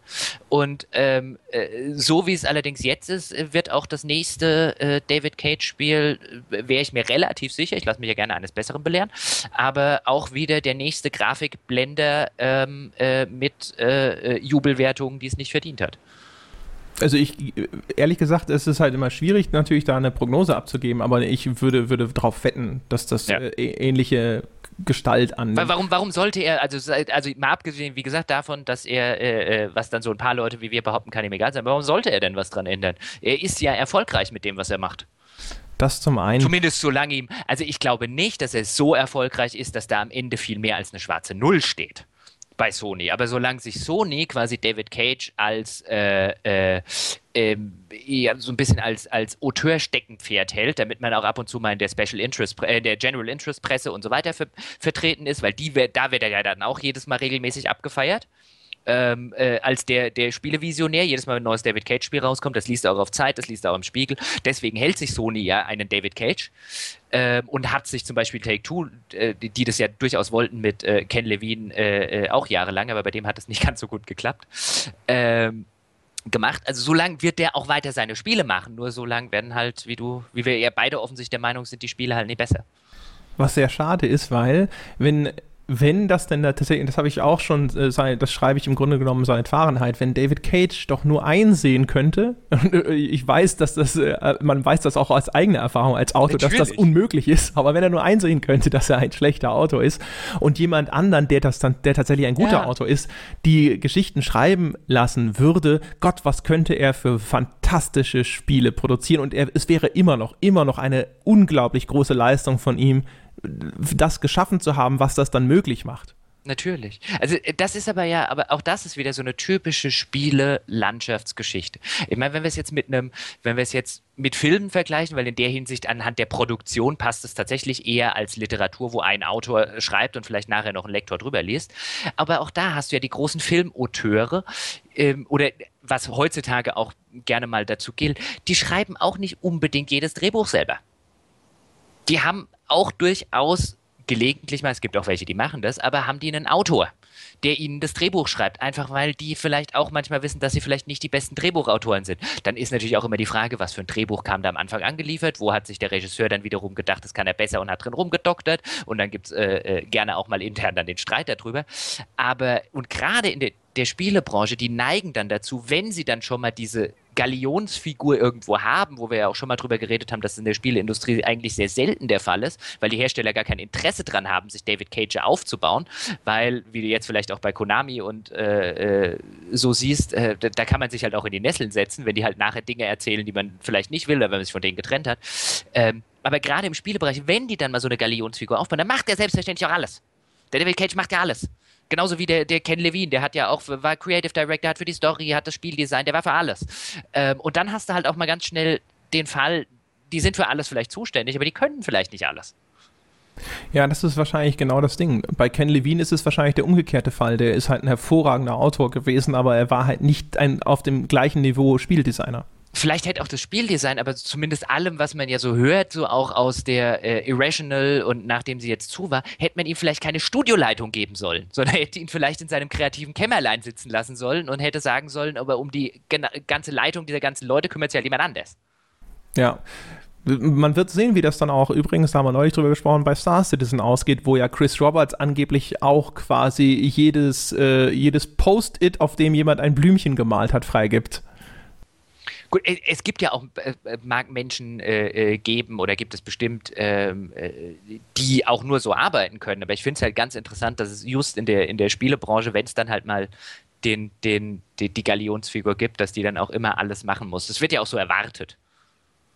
Das ist halt so ein Ding wahrscheinlich, ich glaube natürlich, wenn du als, als Autor eine Vision in einem Spiel umsetzen willst, dann wirst du wahrscheinlich diesen, diesen Grad von Kontrolle brauchen zumindest, und, äh, um das dann wirklich genauso umsetzen zu können. Die Frage ist halt, hast du dann deine Lieutenants, ja, mit denen du dann, die dir quasi diese, diese großen Aufgaben zu so einem Grad abnehmen können, dass du am Schluss nur noch immer diese Kernentscheidungen triffst oder sowas. Das ist wahrscheinlich sehr stark von dem, von dem Aufbau abhängig schwierig, glaube ich. Ich glaube, das ist schwierig, das zu trennen. Ich glaube, jemand, der wirklich als, ein, als Autor eine, eine, eine Idee in, in das Spiel hintergießen will, der braucht einen starken Grad von Kontrolle. Das bestimmt, aber da, ich würde dann ja auch eigentlich erstmal instinktiv sagen, dass man das, einen Autor, der soll eine Geschichte schreiben, der soll, der, der muss sich nicht ums Spieldesign und so weiter kümmern. Weil, woher soll er es auch kennen? Also das ist, weißt du, das ist ähm, äh, äh wie wenn ich jetzt sagen würde, ich, ich habe äh, ich bin Drehbuchschreiber und habe eine ganz tolle Idee für einen Film. Dann will ich aber auch noch Regie führen. Am besten mache ich die Kameraarbeit noch selber. Äh, das Casting mache ich übrigens auch. Ähm, äh, anstatt das einfach Leute zu machen, die sich mit sowas auskennen. Das ist ja eigentlich übrigens auch, eigentlich, wenn man mal drüber nachdenkt, ist es ja auch eine völlig absurde Idee. Eine völlig absurde Idee. Ja. Das ist so ein Ding schon wieder, wo, weil die Leute sitzen ja gerne davor und denken sich dieses oder jenes, äh, wie schwer, man hat keinen Begriff davon, wie schwer sowas ist. Ja? Und alleine ein wirklich hervorragender Autor zu sein, ist extrem, extrem schwer. Nur wenige Menschen von all den Milliarden auf diesem Planeten erreichen quasi diesen Level. Und dann zu erwarten, dass jemand, der es geschafft hat, in diesem Bereich so gut zu sein, auch noch in einem zweiten, nicht weniger komplexen und schwierigen Metier ebenfalls ein so hohes Niveau zu erreichen. Also völlig absurd zu glauben, dass äh, für 99,9999% der Menschen auf diesem Planeten überhaupt die Möglichkeit besteht, in zwei so speziellen und so komplizierten und schwierigen Feldern eine solche Meisterschaft zu erreichen, ist, ist völlig absurd. Es wird wahrscheinlich so, immer so sein, dass du einen haben musst, der im Spieldesign diese Qualität mitbringt und einen, der das als Autor mitbringt. Und zu erwarten, dass das in einer Person vereint sein kann, ist wahrscheinlich völlig illusorisch. Äh, äh, bestimmt, aber das hindert ja Menschen in allen Bereichen nicht dran, es zu tun. Ein schönes anderes Beispiel für genau dieses, dieses Phänomen sind ja zum Beispiel äh, Fußballtrainer. Fußballtrainer wird ja in der Regel, wer früher ein guter Fußballspieler war. Dass das zwei vollkommen unterschiedliche äh, Anforderungen sind, zwei vollkommen unterschiedliche Jobs mit zwei vollkommen, die, und vollkommen unterschiedliche Stärken äh, benötigen und Schwächen tolerieren und so weiter. Ähm, das liegt eigentlich auf der Hand. Also das ist so evident, dass man eigentlich jedem, der das anzweifelt, mal links und rechts auf den Backen hauen müsste. Und trotzdem wird das ständig wieder gemacht. Die meisten Fußballtrainer waren früher selber äh, Fußballspieler. Und natürlich sind dann auch die meisten erfolgreichen Fußballtrainer früher Fußballspieler gewesen, weil so gut wie kein anderer eingestellt wird. Und so, dass man halt dass man halt reihenweise früher gute Fußballer sofort äh, wieder quasi vom, vom Hof jagt nach ein paar Wochen, weil man festgestellt hat, dass sie den Job überhaupt nicht können. Ähm, ja, ulkigerweise übrigens jetzt bei, äh, bei den ganzen Kampfsportarten, wo ich ja immer zu Hause bin, was Sport angeht und so, ist es tatsächlich nicht so. Da, da sieht man genau das, was man auch äh, jetzt anhand unserer Beschreibung erwarten würde. Die richtig guten Trainer sind häufig als Kämpfer nicht wahnsinnig erfolgreich gewesen. Die waren halt ordentlich oder so oberes Mittelfeld oder sonst irgendwas, aber waren dann häufig gar nicht mal Champion oder sonst irgendwas. Waren schon ordentlich, wussten, was sie taten und so und sind dann aber dann als Trainer quasi, da sind sie dann brillant. Äh, das ist zum Beispiel im Football, ganz, den, den ich ja gerne verfolge, ist es ganz genauso. Also da hast du sehr, sehr wenige, wenn überhaupt, äh, äh, aber echt wenige, äh, ehemalige Spieler, sondern du, du machst halt entweder eine Karriere als Spieler, wenn du halt im College gut genug bist, oder du machst eine, wenn du dich mit dem Sport auskennst und im College merkst, du bist nicht gut genug, dann fängst du eine Karriere als Trainer an. Und so wirst du halt auf zwei verschiedene Weisen ausgebildet. Warum das im Fußball nicht stattfindet, äh, naja gut, das, das, das wäre wirklich eine andere Diskussion für einen anderen Tag. Deswegen mache ich mich lieber nochmal unbeliebt, oder? Ja, ein, äh, eins schaffen wir noch. noch. ein, ein, einmal unbelebt. Ich äh, sage nämlich jetzt einfach kein Spiel, das wäre ja zu einfach, also wir müssen ja auch hier ein bisschen ab und zu mal die Leute auf dem falschen Fuß erwischen, sondern ich sage einfach, man denke sich an dieser Stelle einfach ein Indie-Spiel ihrer Wahl. Indie-Spiele sind massiv überbewertet. Oho, da, äh, da wird, wird äh, quasi ja eine ganze Berufsgruppe über einen Kamm geschoben. Richtig. Sehr gut. Äh, es ist aber gerade tatsächlich, also so sind wir ja, erstmal die provokante steile These aufstellen und sie dann vielleicht ein bisschen relativieren. Es wird aber gerade mir persönlich tatsächlich, und ich bin, ich bin jetzt nicht der Einzige, der das sagt, und das habe ich jetzt auch schon an ein paar Stellen gelesen, es wird mir persönlich gerade alles viel zu gut geschrieben, gemacht und diskutiert, so auf so einer generellen Ebene, was erstmal aus dem Indie-Bereich kommt. Das gibt natürlich auch Ausnahmen, wobei dann viele Sachen viel schlechter geschrieben werden, als sie sind, was ein bisschen an der Herangehensweise, die gerade mit Indie-Spielen herrscht. Also Indie-Spiele haben erstmal per se überall in der Presse und auch unter Spielern einen Indie-Bonus. Also wenn, wenn tatsächlich irgendwelche äh, Redaktionen behaupten, das stimme nicht, dann äh, muss man sich nur in ihre Wertungen reingucken. Also ich meine, das ist evident ähm, weil häufig genug es diesen Fanboy-Bonus hat. Da kommen, glaube ich, viele Sachen, die wir an dieser Stelle schon mal thematisiert haben. Deswegen müssen wir nicht genauer dran eingehen. Aber erstens, du musst, du schreibst eine Zielgruppe nach dem Mund, weil ansonsten, wenn du das Indie-Spiel XY schlecht bewertest, hast du die ganzen Fanboys bei dir in den Kommentaren rumhüpfen, die halt vielleicht 30 Hansel sind, aber 30 Laute. Ähm, und dann sind unter deinen Kommentaren nur Dinge wie du hast keine Ahnung. Also vermeidet man das von vornherein schon mal. Ähm, du hast häufig genug Fanboys, die für Fanboys testen. Also viele dieser Indie-Tests sind reine Fanboy-Tests, wo ich nicht verstehen kann, wie die, wie, wie die durchgehen, quasi ohne dass jemand sagt, ja, super, das hilft mir jetzt weiter, wenn ich auf Steam nach den besten Bewertungen suche und quasi mir das eine Spektrum abbilden will, aber das ist kein Test, der mir jetzt gerade weiterhilft im Hinblick auf ein, so ist es denn tatsächlich von jemandem, der das kritisch beäugt. Ähm, also da, da, hast du dieses Phänomen und du hast vielfach natürlich das, das Phänomen, dass es so anti-establishment ist ähm, und äh, sich die sowohl die Fans als auch die äh, Fans in den Redaktionen oder bei den Internetseiten oder wo auch immer so ein bisschen immer wie die wie die Mavericks fühlen, wenn sie diese Dinger dann hochschreiben und noch nebenbei ein bisschen die ganze AAA-Spiele eine Runde bashen, die das alles nicht so schlecht, äh, nicht so gut machen. Und ich denke mir dann immer teilweise ist es sicher auch bei Indie-Spielen verdient, aber diese, äh, bei dieser Flut an Dingern, die da jetzt rauskommt und du, ich klicke mich durch einen 80 plus Test nach dem anderen und ich denke mir immer, vor allen Dingen, wenn da mal die gleichen Maßstäbe angesetzt werden, die mittlerweile in die Bewertungen und auch Gott sei Dank endlich mal in die Bewertungen von einem Assassin's Creed oder von einem Call of Duty und so weiter eingeführt werden. Uiuiuiui. Ich meine, du hast heute, hast heute den Fall, dass vollkommen zu Recht Redaktionen sagen oder auch Spieler fordern, dass man endlich diesen kreativen Stillstand bei Call of Duty mal abstrafen sollte. Und dann gehen die gleichen Spieler und die gleichen Redaktionen hin und loben das das 0815 Rollenspiel von vor 20 Jahren dafür, dass es in irgendeiner Form total fantastisch sei, dann stimmt was mit dem mit der Argumentation nicht und dann stimmt auch was mit dem Selbstverständnis nicht. Das bedeutet nicht, dass das äh, Rollenspiel von vor 20 Jahren scheiße sein muss, aber man kann nicht auf der einen Seite kreativen Stillstand angreifen, auf der anderen alles hochjubeln, was Dinge macht wie vor 20 Jahren. Oh, das ist ein weites Feld, diese Diskussion. Okay, ja, lass mich mal ganz kurz meine Gedanken dazu ein bisschen ordnen.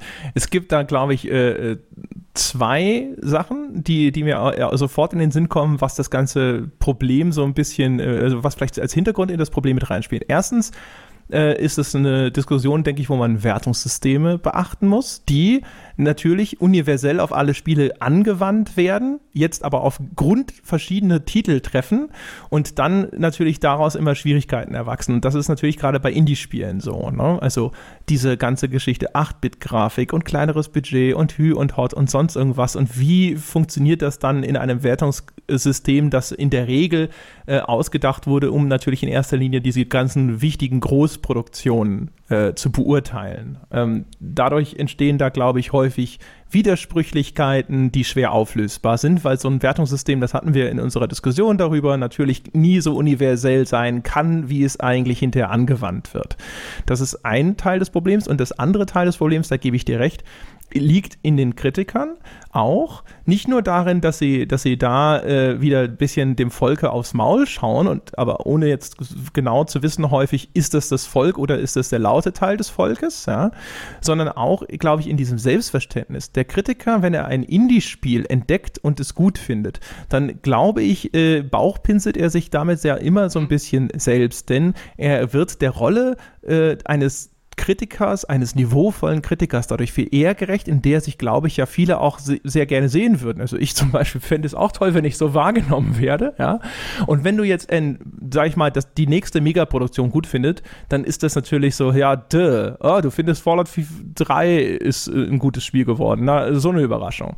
Aber wenn du ein Spiel herauspickst, von dem der Leser vielleicht noch nie gehört hat und sagst, gucken Sie mal, und du, das Spiel ist dann von mir aus vielleicht, äh, hat es irgendeine nette Metaphorik, auf die du eingehen kannst und sonst irgendwas, dann äh, hat man zumindest häufig vielleicht den Eindruck oder die, die Vorstellung, dass man dann tatsächlich viel eher als dieser, dieser kulturell bedeutsame Mensch wahrgenommen wird, der jetzt eben diese Perle entdeckt hat und mhm. den Leser darauf aufmerksam gemacht hat und dann äh, tiefsinnige Gedanken dazu angestellt hat und so weiter und so fort. Ich glaube, das ist, äh, spielt da mit rein. Ich glaube, dass deswegen zum Beispiel auch gerade junge Autoren dazu neigen, gerne solche Indie-Spiele zu beurteilen, weil sie sich ja weil sie noch nicht so die etablierten Personen sind und natürlich auch danach streben, äh, sich zu, zu profilieren und, glaube ich, in diesem Indie-Bereich einen ne, Weg sehen, um das zu tun und dann vielleicht auch in, eben aus dieser Motivation heraus entsprechend das Spiel anschauen und betrachten und das dann aber umgekehrt bei den, bei den größeren Produktionen eben nicht gemacht wird und weil da vielleicht, vielleicht geht man da sozusagen noch mehr aus sich heraus und lehnt sich weiter aus dem Fenster, weil die Beurteilung von diesen kleinen Indie-Produktionen im Zweifelsfalle eine größere Freiheit bedeutet, weil da weniger dranhängt. Also, weißt du, wenn du dich bei so einem kleinen Nischenspiel, das kaum einer kennt oder gespielt hat, vertust oder sonst irgendwo da ein bisschen übertreibst, ist es weniger relevant, als wenn du das bei einem dieser ganz großen Titel machst. So, das, das war jetzt. Also ich, ich finde, den, den, den Punkt mit den Wertungssystemen ist natürlich ein sehr relevanter, den du ganz am Anfang angesprochen hast, ähm, weil der natürlich das Problem, ich sage jetzt mal, einer Mainstream-Presse ist. Also wir reden hier, wenn wir über Presse reden, in der Regel erstmal von Sachen, was weiß ich, so eine GameStar, eine PC Games, eine GameSpot, äh, eine IGN, was es da draußen halt auch immer geben mag. An, an quasi Mainstream-Presse, die sich auf, den, auf die Fahnen geschrieben hat, wir testen irgendwie alles. Erstmal.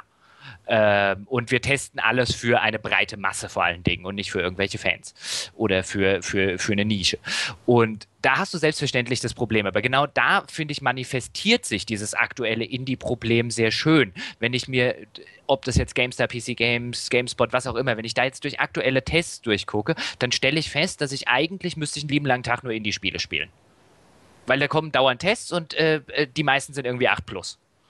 Oder viele davon. Oder zumindest sieben plus. Und dann denke ich mir, und dann spiele ich ein paar von den Spielen. Dann denke ich mir, ja, Jungs, aber das ist halt echt kein 80er. Das ist halt ein 8, das ist halt eine, eine, eine 60 oder 70 in meinem gefühlten Wertungssystem, nämlich ein Spiel für Fans. Von Fans, für Fans, bewertet von einem Fan, der 20 Punkte zu viel gibt. Und ja, das tritt auch im, also ich soll jetzt nicht rüberkommen, dass ich, äh, äh, dass ich jetzt irgendwie AAA-Spiele da irgendwie viel fantastischer finde. Also wer das glaubt, hat äh, unsere früheren Folgen offensichtlich nicht gehört. Aber da wird genau das Gleiche gemacht aus anderen aus anderen Begründungen, gerne wie bei, wie bei AAA-Produktionen, nämlich es wird zu sehr die Schwächen äh, wegge, weggeschrieben oder weggemacht, gerne auch mal mit einem, dafür hat ja der Entwickler kein Geld, so als äh, gehe es in irgendeiner Form bei der Spiele oder bei einer Produkt- oder kritischen Bewertung darauf, äh, äh, äh, wie viel Geld der Entwickler hat, als ob es eine Rolle spielt, wie viel Geld der Autor oder der Regisseur hat, wenn ich einen Film bewerte. Ähm, oder es, es kostet ja auch nur x Euro.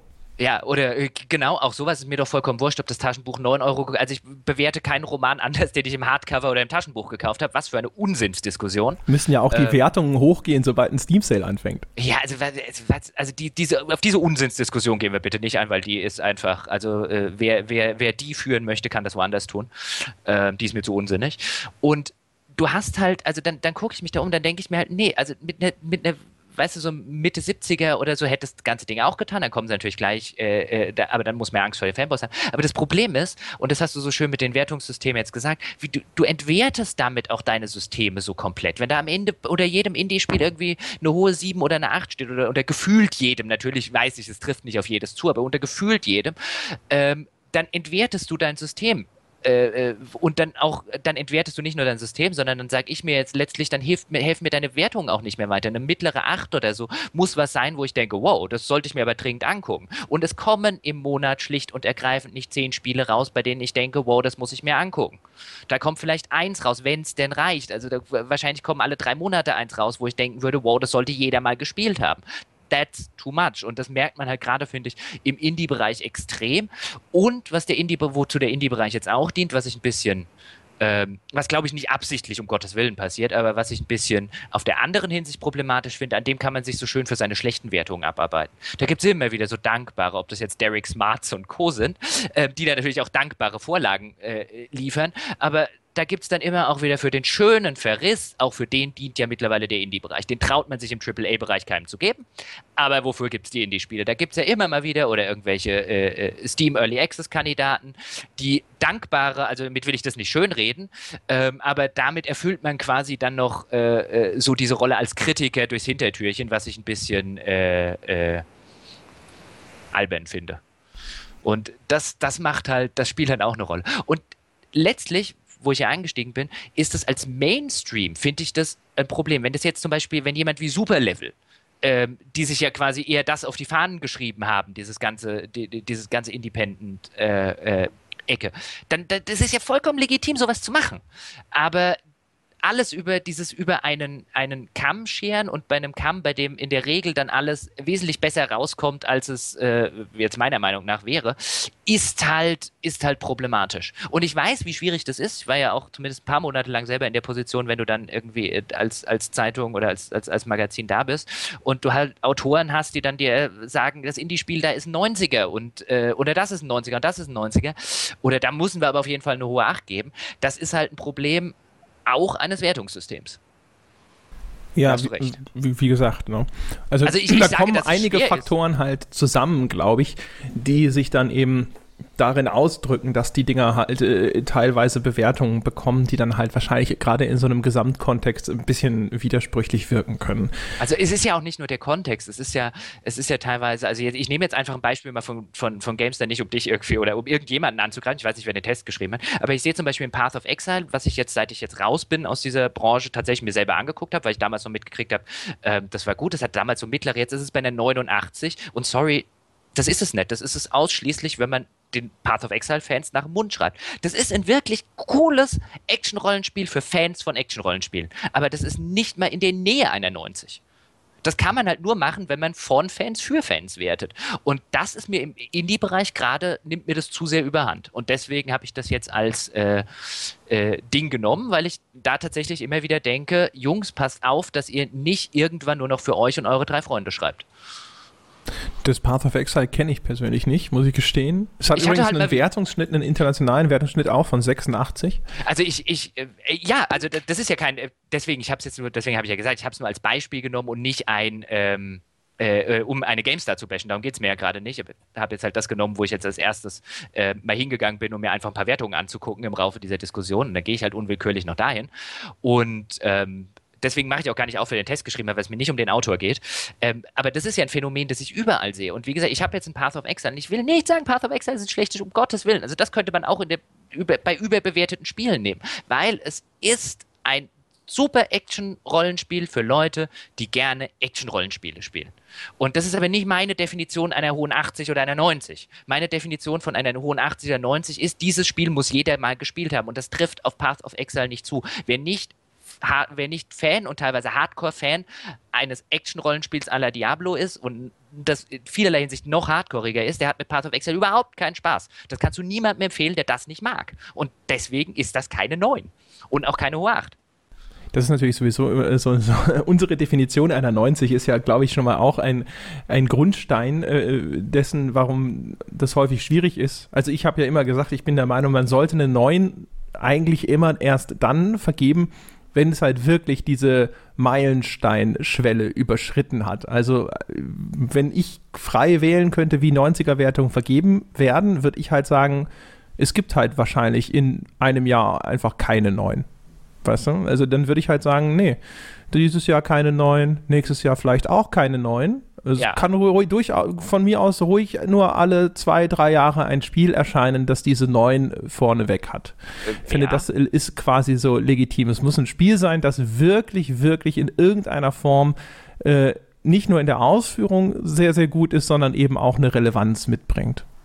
Ich, ich, ich meine, das ist ja letztlich, ich meine, die Diskussion müssen wir jetzt nicht wieder machen, aber ich bin da ja komplett d'accord, das ist ja letztlich einer der Gründe, der der äh, etablierten Spielepresse komplett das Genick gebrochen hat, ist, dass sie irgendwann angefangen haben, mit viel zu vielen hohen Achtern und Neunern um sich zu werfen.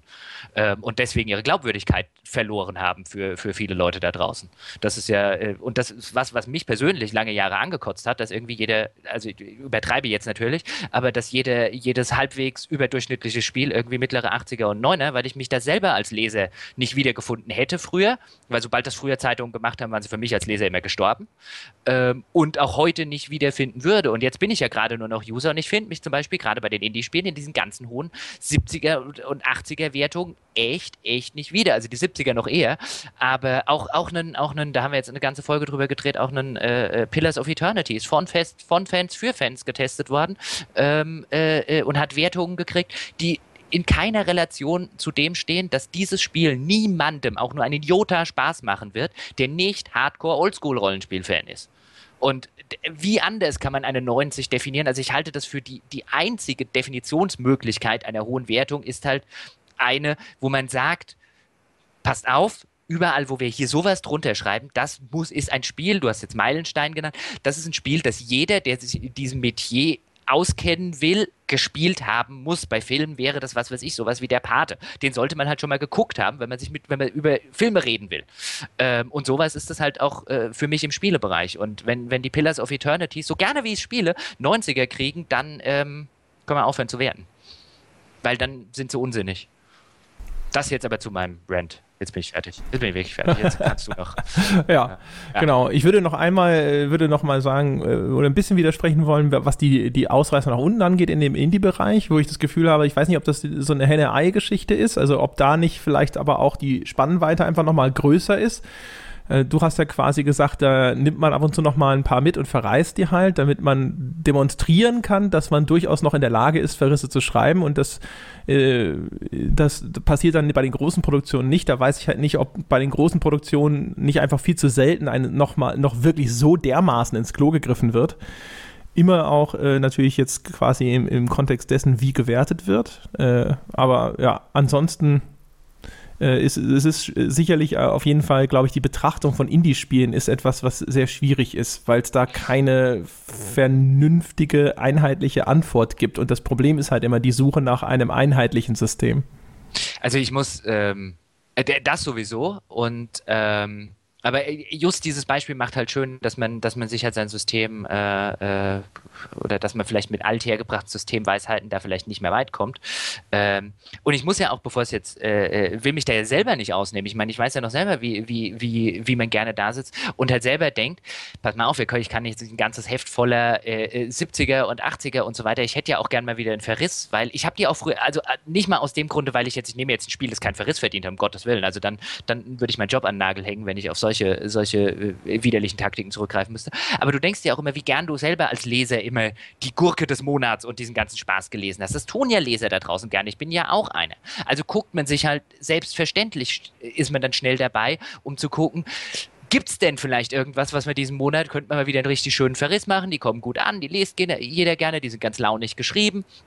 Und dass man dann natürlich äh, durchaus schneller im Indie-Bereich zu Hause ist, weil der halt einfach einen größeren Fundus bietet, will mich da selber nicht ausnehmen. Ob das jetzt, äh, und jetzt im Nachhinein würde ich natürlich auch sagen, hm, hätte man da vielleicht nicht das ein oder andere AAA-Spiel nehmen können.